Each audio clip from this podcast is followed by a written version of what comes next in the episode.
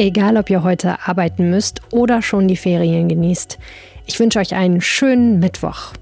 Hier bei mir erwartet euch jetzt Schalke ohne Tönnies, Deutschland an der Spitze des Europäischen Rats und neue Hits auf Netflix und Co.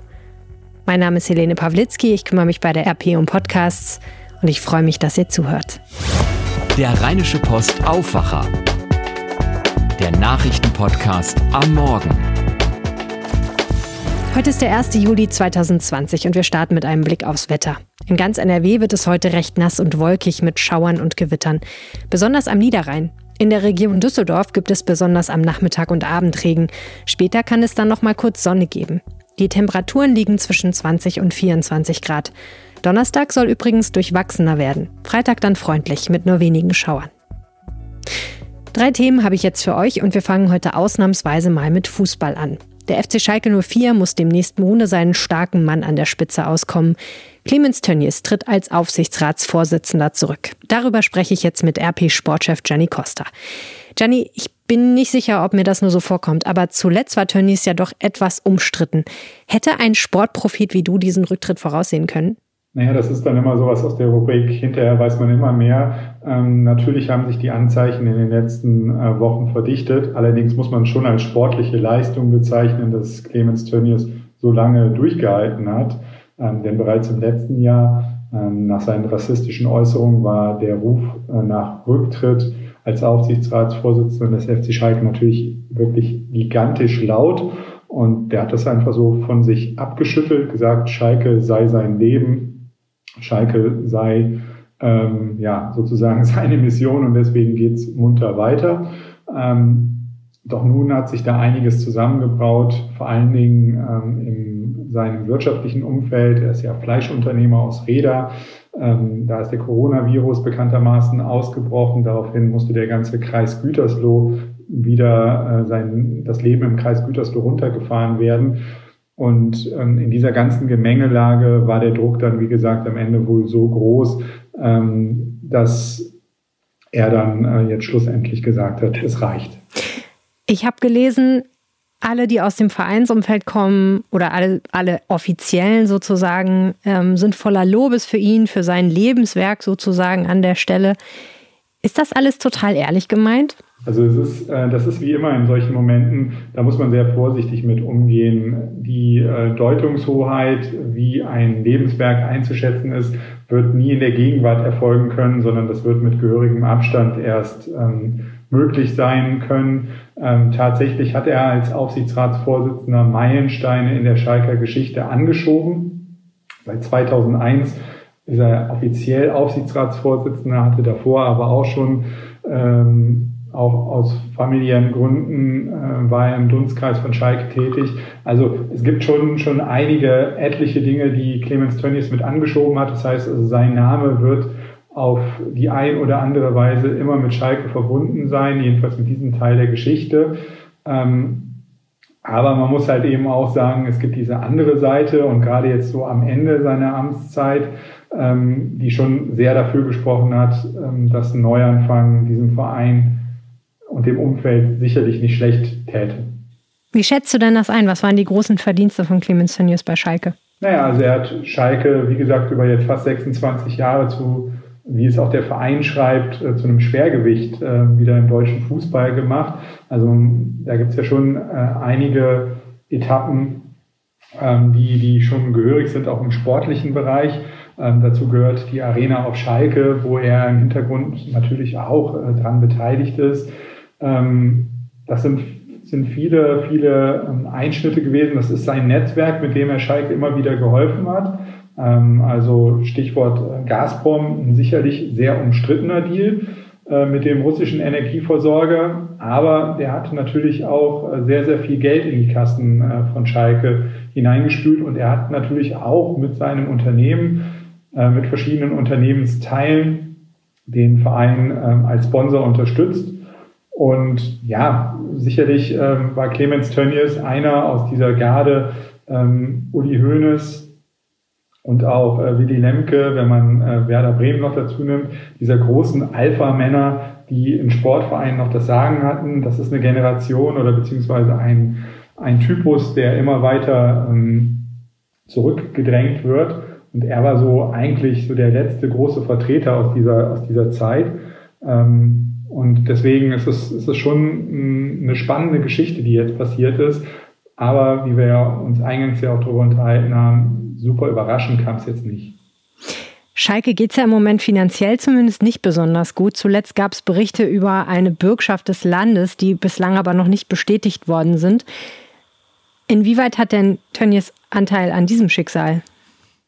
Ja, die, natürlich, er ist Aufsichtsratsvorsitzender gewesen. Er ist äh, Vorsitzender dieses Kontrollgremiums gewesen und das bedeutet automatisch, und da gibt es, glaube ich, auch keine zwei Deutungen zu, dass sowohl im Positiven als wie auch im Negativen ähm, er sich das schon ankreiden lassen muss. Und äh, Fakt ist, in seiner Amtszeit hat er es nicht geschafft, und ähm, da reden wir ja jetzt ja, wie gesagt, nicht von ähm, paar Jahren, sondern wie gesagt, einem Zeitraum seit 2001 äh, hat er es nicht geschafft, äh, beispielsweise für eine äh, Entschuldung ähm, zu sorgen, ähm, nicht dafür sorgen können, dass der Verein äh, finanziell auf sicheren Beinen steht.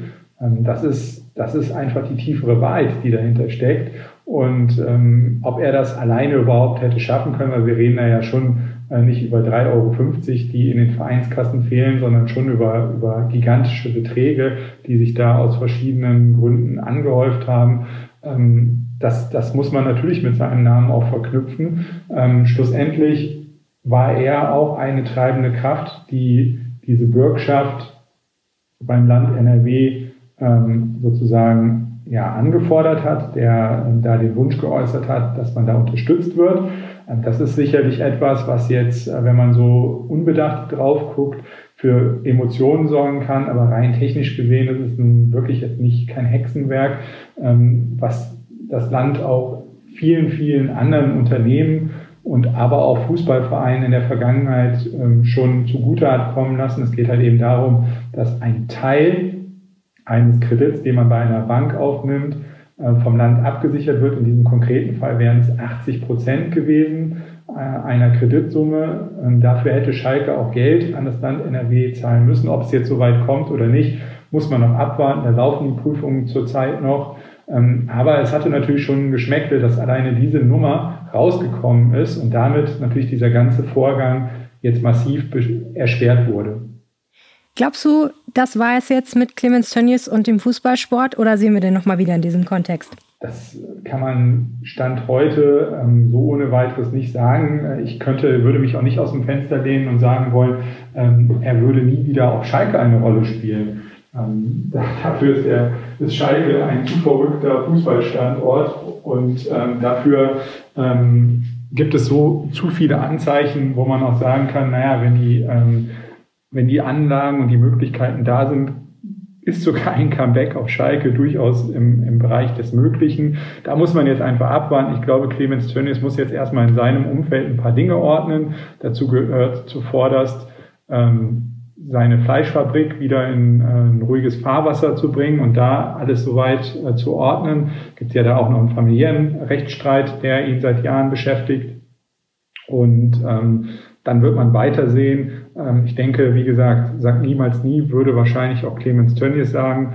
Ähm, man muss einfach abwarten, wie sich alles auf Schalke entwickelt. Noch ist nicht die oder der, also die neue starke Frau oder der neue starke Mann in, in, in Aussicht. Und das kann eine ganz gefährliche Geschichte jetzt werden, weil natürlich ist klar, wenn man so lange im Amt ist und so viel ähm, Macht auf sich auf eine Person konzentriert hat, dass da jetzt ein extremes Vakuum entstanden ist. Und da muss man dann jetzt sehr, sehr vorsichtig gucken, wer sich da ähm, positioniert, wie es dann weitergeht. Und dann ist vieles möglich. Ähm, Clemens Tönnies ist 64 Jahre alt, ähm, ein theoretisch gutes Alter, um, um einen Schritt ähm, kürzer zu treten. Wer ihn kennt, weiß, das liegt aber nicht in seinem Naturell und deswegen muss man, muss man in Ruhe mal abwarten, wie sich alles entwickelt. Herzlichen Dank. Ja, danke auch. Heute Vormittag will Schalke übrigens seine Pläne zur künftigen Ausrichtung des Clubs bekannt geben. Die Themen, die Zukunft des Trainers, Gehaltsobergrenzen bei Spielern und vielleicht auch nochmal die Bürgschaft des Landes. Deutschland übernimmt heute die EU-Ratspräsidentschaft. Kanzlerin Merkel will Europa gestärkt aus der Corona-Krise führen und fit für künftige Herausforderungen machen. Sie hat sich also einiges vorgenommen. Die Herausforderungen, das sind der Klimaschutz, die Digitalisierung und ein einheitliches Auftreten der Staatengemeinschaft. Daran hapert es ja gelegentlich auch immer noch. Sarah Geiser-D von der DPA berichtet aus Brüssel. Sarah, was werden die größten Probleme oder anders gesagt Herausforderungen für Deutschland sein während dieser Präsidentschaft? Also das Topthema wird sicher die Überwindung der Corona-Pandemie mit ihren schweren wirtschaftlichen Folgen. Die EU-Länder wollen ein gemeinsames Wiederaufbauprogramm, aber es gibt noch viel Streit über die Details und auf der anderen Seite drängt auch die Zeit. Das Ziel ist, dass möglichst noch in diesem Monat eine Einigung steht, auch über den Haushaltsplan der EU für die nächsten sieben Jahre. Da wird auch von Kanzlerin Merkel ganz persönlich erwartet, dass sie hier in Brüssel mitvermittelt, damit es zu einer Einigung kommt. Hat so ein großes Land wie Deutschland eigentlich mehr Power als Ratspräsident als jetzt Zypern oder Luxemburg? Also Deutschland ist ja so gar nicht einfach nur ein großes Land in der EU. Es ist das bevölkerungsreichste EU-Mitglied und auch das wirtschaftsstärkste. Das verleiht dem Land ein besonderes Gewicht, kann man schon so sagen. Und dazu kommt noch Kanzlerin Merkel als Person. Sie ist von all ihren EU-Kollegen am längsten im Amt. Sie gilt als krisenerprobt und pragmatisch. Deutschland gilt hier in Brüssel grundsätzlich auch schon als Strippenzieher und das bedeutet dann aber auf der anderen Seite auch, dass die Erwartungen an die deutsche Ratspräsidentschaft besonders hoch sind, vor allem auch in dieser außerordentlich schwierigen Situation, in der die EU durch Corona steckt. Vielen Dank, Sarah.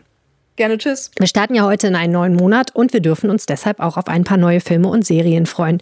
Und darauf schauen wir jetzt mit Thomas Bremser von der DPA. Die interessantesten Produktionen auf den Streaming-Plattformen, Thomas. Ähm, How to Sell Drugs Online Fast ist ja sehr erfolgreich auf Netflix gestartet und am 21. Juli folgt jetzt die zweite Staffel. Worum geht's da? Ja, es geht um die beiden Schüler Moritz und Lenny, die quasi über Nacht Europas größten Online-Drogenversand führen aus dem heimischen Kinderzimmer. In der neuen Staffel, da sind sie zu dritt, haben eine Million gemacht und wollen aussteigen. Alles, was du tust, hat seinen Preis. Die Frage ist nur, wie viel bist du bereit zu zahlen? Aber so einfach geht's nicht. Ein paar Drogendealer haben ihre ganz eigenen Pläne mit den Schülern. Die Serie ist sowas wie die Teenie-Version von Breaking Bad, beruht auf einer wahren Story und überzeugt auch durch die visuellen Effekte.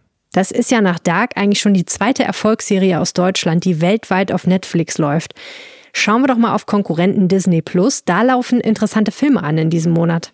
Ja, sicher für viele Kinder interessant. Die Eiskönigin 2. Wer noch nicht im Kino war, der kann den Film um die beiden Schwestern Elsa und Anna ab dem 10. Juli streamen. Versprich mir, wir machen das gemeinsam, ja? Ich verspreche es dir. Elsa kann alles in Schnee und Eis verwandeln und will das Geheimnis dahinter rausfinden. Und es gibt auf Disney Plus auch noch was für alle Musical-Fans. Das Erfolgsmusical Hamilton ist ab dem 3. Juli auch als Stream zu sehen. Wer das in den letzten fünf Jahren also nicht am Broadway direkt gesehen hat, der kann das jetzt gemütlich auf der Couch nachholen. Und Superstar Beyoncé hat ein Projekt angekündigt, ebenfalls auf Disney Plus mit dem Namen Black is King. Was steckt denn da dahinter? Ja, das ist äh, jetzt kein Spielfilm, auch keine Doku. Es soll so eine Art visuelles Album sein. Das hat sie auch schon mal gemacht bei ihrem Album Lemonade. Da hat sie Geschichten erzählt rund um die Songs. Diesmal aus ihrem Album, das sie für den Film König der Löwen letztes Jahr gemacht hat.